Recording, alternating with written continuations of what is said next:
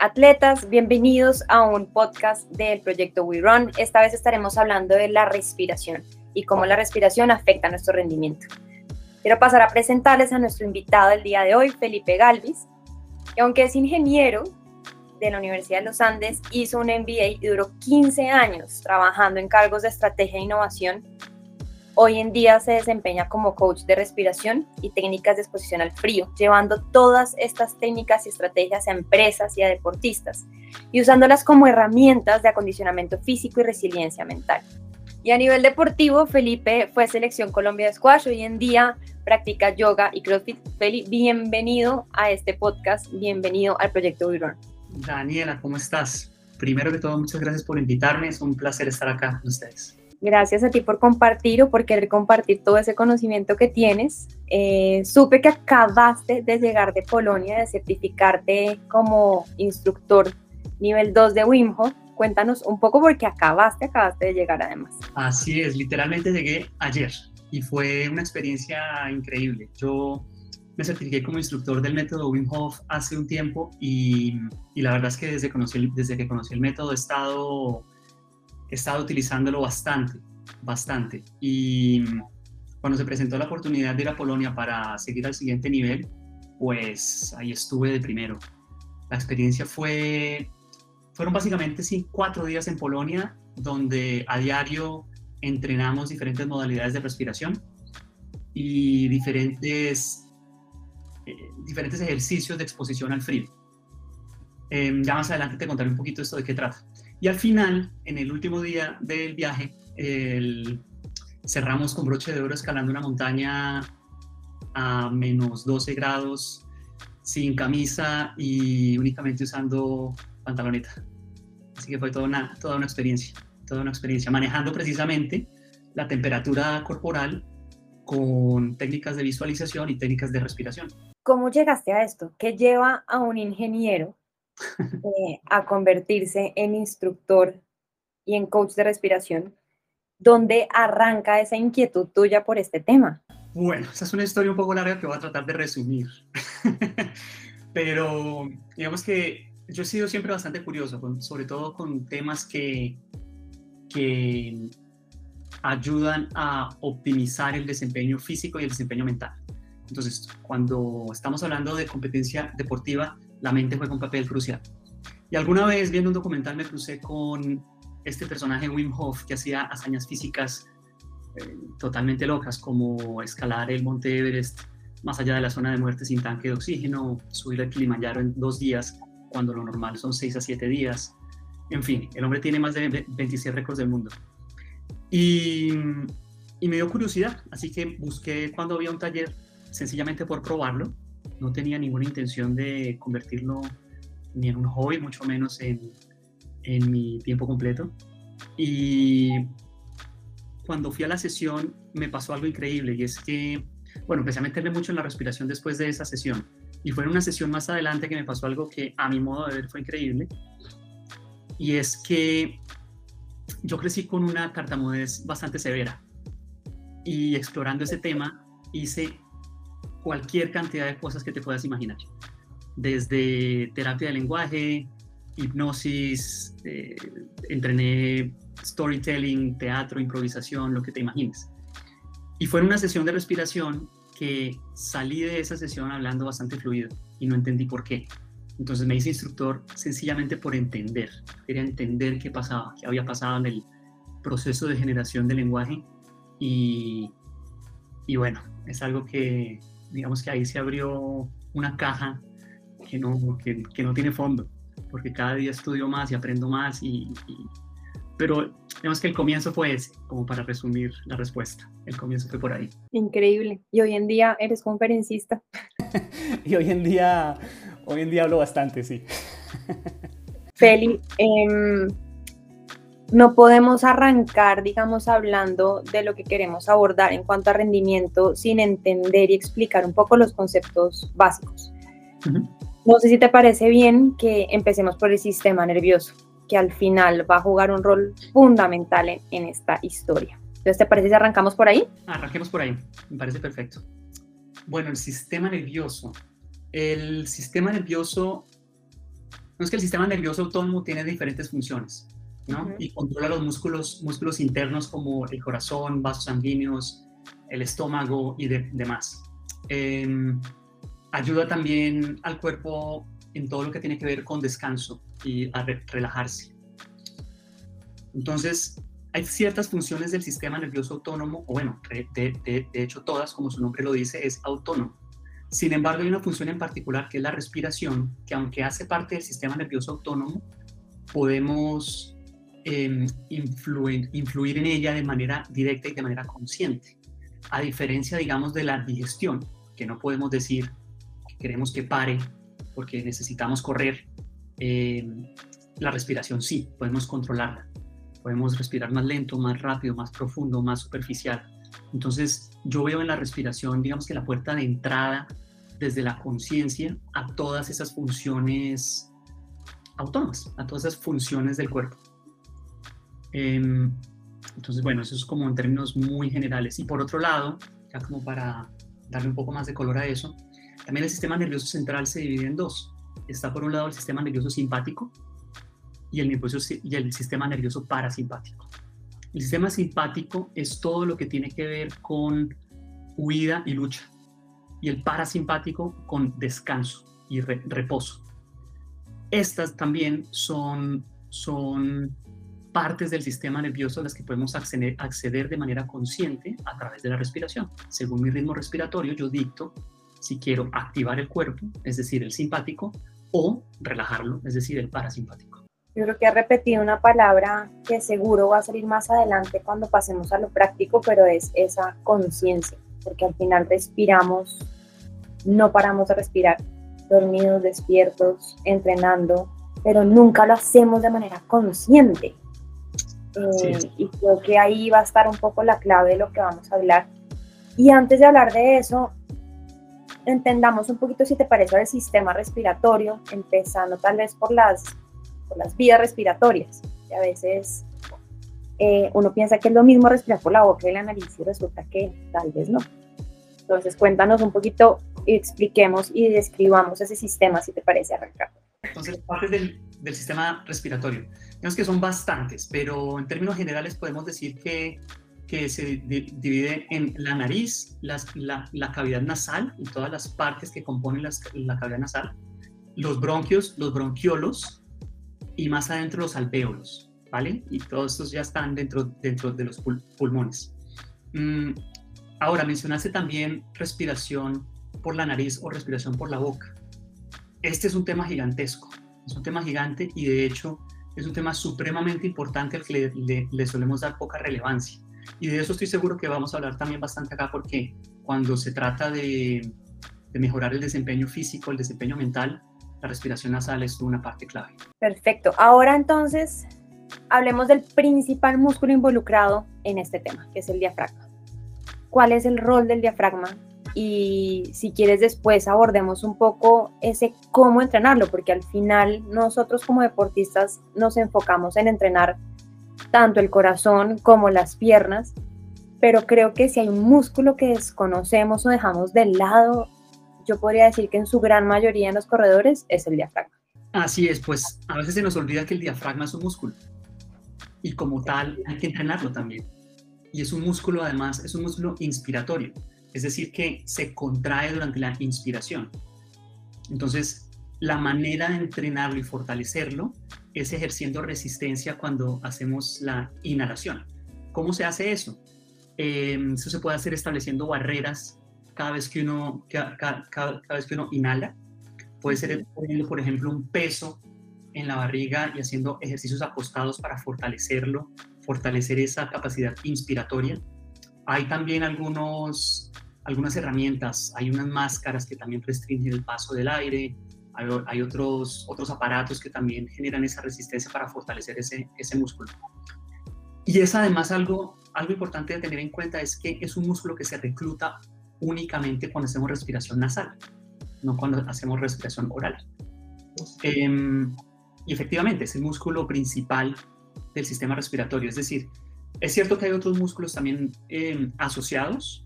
Está, por ejemplo, si uno piensa, si uno piensa en la respiración y en, esa, en, el, en, el, en el core hay varios músculos, desde el suelo pélvico, que está en la parte baja, el diafragma, que está en la parte, en la parte alta, los músculos lumbares atrás y los músculos abdominales delante. Realmente hay que fortalecerlos todos.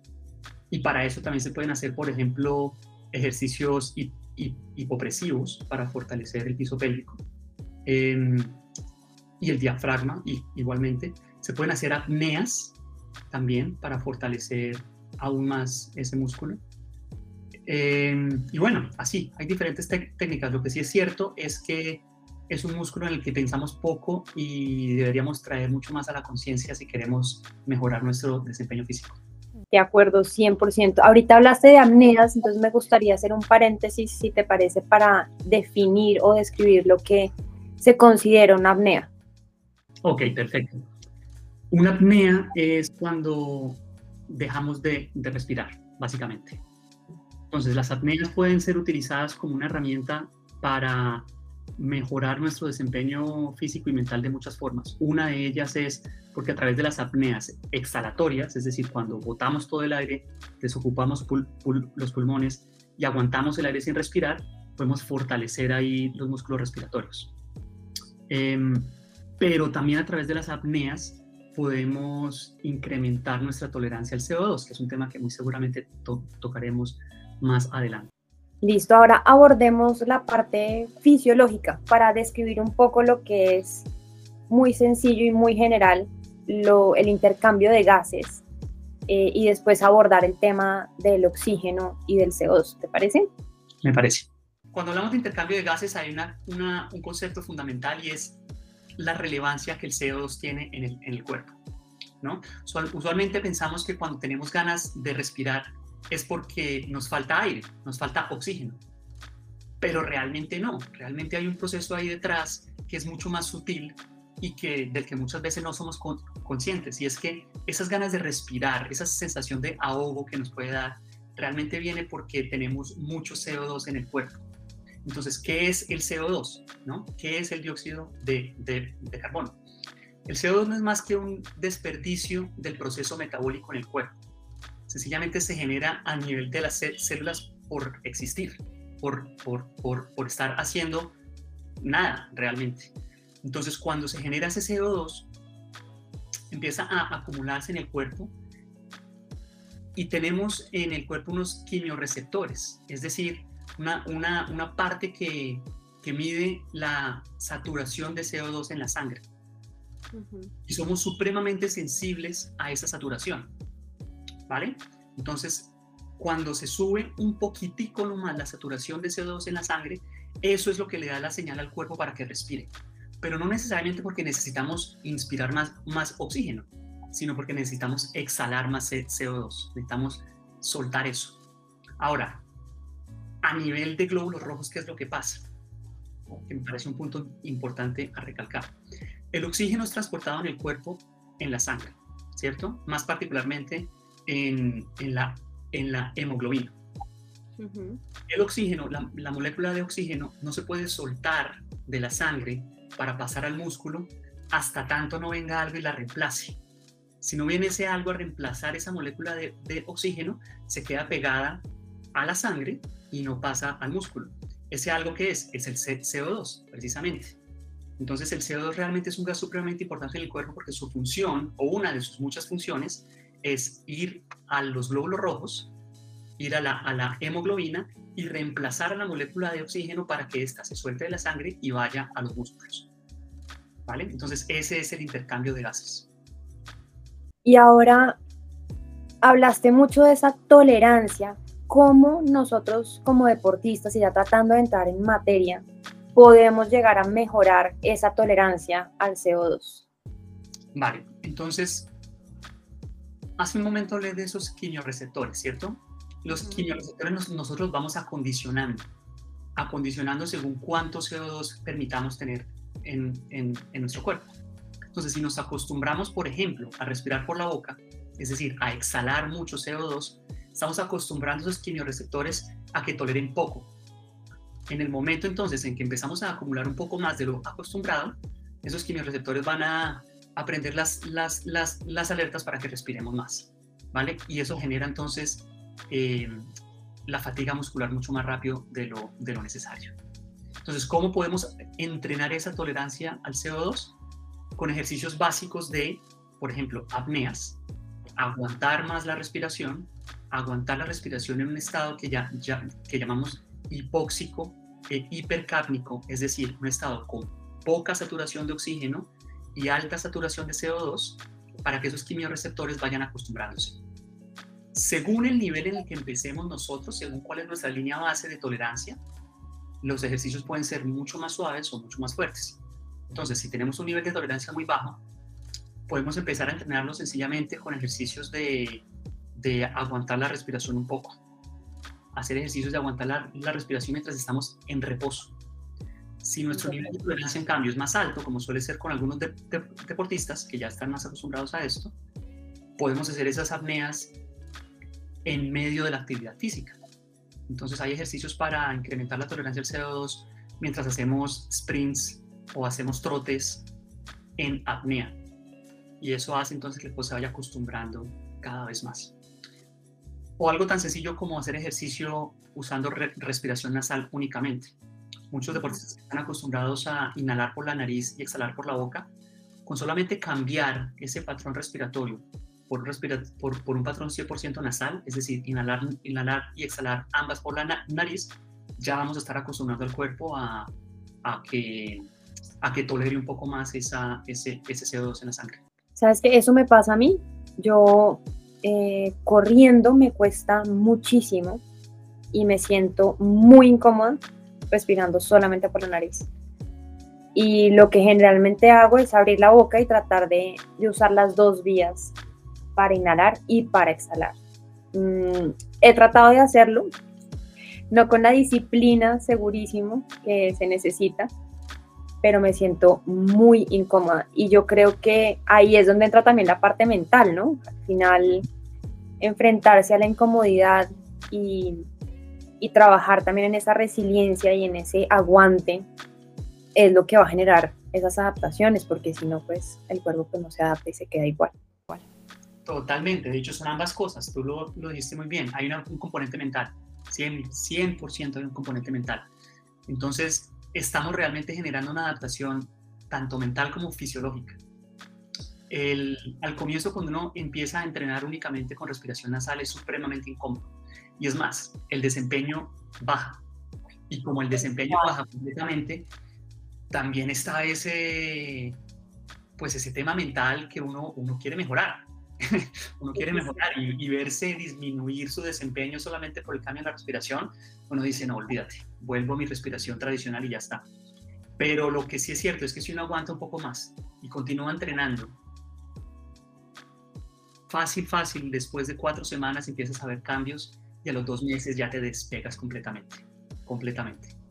Y ya notas el cambio 100% en en la mejora en el desempeño físico pero sí, hay un componente mental también y, y, y una adaptación fisiológica. y eso es lo que pasa también con la técnica de carrera. Cada, cuando uno viene corriendo de cierta manera y entra a cambiar la técnica de carrera, es lo que generalmente pasa. El rendimiento baja radicalmente, la sensación de, incomodidad, de incomodidad, de no me hallo, de porque al final esto termina volviéndose para uno casi que un escape y uno termina corriendo mucho en piloto automático. Sí. Y hacer esos cambios lo obligan a uno a estar presente 100%, entonces se vuelve un ejercicio mental eh, hasta agotador en cierto momento, pero que después como todo pues, tiene una recompensa gigante. es que... ah, no, perdón, sigue. Y es que hay otros temas también que, que que no solamente tienen que ver con la, con, la, con la saturación de CO2 en la sangre. Cuando uno respira por la nariz, como está generando más resistencia, porque toma menos aire que si respirara por la boca, esa resistencia fortalece también ese músculo que, del que estábamos hablando antes, que es el, el, el, el diafragma. Al fortalecer ese músculo, entonces estamos a mediano y largo plazo fortaleciendo todo más, ¿cierto? Entonces la respiración nasal también es buena por, por, por ese lado. Segundo, cuando uno respira por la boca, suele respirar mucho más rápido que cuando respira por la nariz. Entonces, al respirar más rápido, está involucrando el diafragma mucho más, está haciendo que se contraiga y se dilate mucho más. Es decir, ese músculo está trabajando más y por consiguiente va a necesitar más sangre y más oxígeno. Ese músculo, ese, ese, ese, ese oxígeno, ¿de dónde viene? Viene de otros músculos grandes como las piernas. Entonces llega un punto donde el mismo diafragma empieza a robarle oxígeno que debería estar yendo hacia las piernas y también disminuye entonces el, rendimiento. Y por otro lado, adicional a eso, cuando uno respira por la nariz, arrastra un gas que es también bastante importante en el cuerpo, que es el óxido nítrico. El óxido nítrico se produce en las cavidades nasales y al respirar por la nariz te arrastras todo ese, todo ese gas para que sea transportado por el cuerpo. Este gas es un vasodilatador, es decir, va a ayudar a que haya un mejor, un mejor transporte de oxígeno en el cuerpo y un mejor intercambio de gases. Entonces los beneficios de la respiración nasal son muchos. Ahorita estabas mencionando eh, hacer sprints en apnea. Podemos describir o andar un poco en ese tema. Al final, yo creo que la gran mayoría de nosotros somos fondistas, eh, pero me parece interesante saber y recalcar si hay diferencias tanto en la parte fisiológica para un deportista de velocidad como un deportista de resistencia y, y, basado en eso, ¿qué recomendaciones habría para cada uno o si definitivamente es lo mismo para todos? Cuando hablamos de competencia, voy a hablar de competencia por lo menos porque hay un componente mental también bastante importante. Momentos antes de la competencia, independientemente si uno es fondista o es velocista, puede llegar a haber cierto nivel de ansiedad, ¿cierto? Esa ansiedad puede ser controlada con la respiración. Entonces, según lo que uno, según el estado del ser en el que uno se encuentre, uno puede utilizar respiraciones lentas para calmar la, la ansiedad o respiraciones más rápidas si lo que quiere es activarse. Ahora, sí, sí, teniendo en cuenta ese principio, si yo comparo el, lo que debe hacer un fondista y lo que debe hacer un velocista, dada la explosividad de los, de los velocistas, pienso yo, y esta es mi hipótesis, yo pienso que momentos antes de la carrera serviría mucho es hacer ciertas respiraciones rápidas para activarse. Y una vez, una vez comienza la carrera, em, esté disponible todo ese oxígeno para alimentar los músculos de manera inmediata. Sobre todo las fibras, las, las, fibras rápidas que necesitan tanto oxígeno de manera eh, como, como en cascada, diría. Mientras que un fundista requiere em, guardar esa reserva para mucho más tiempo.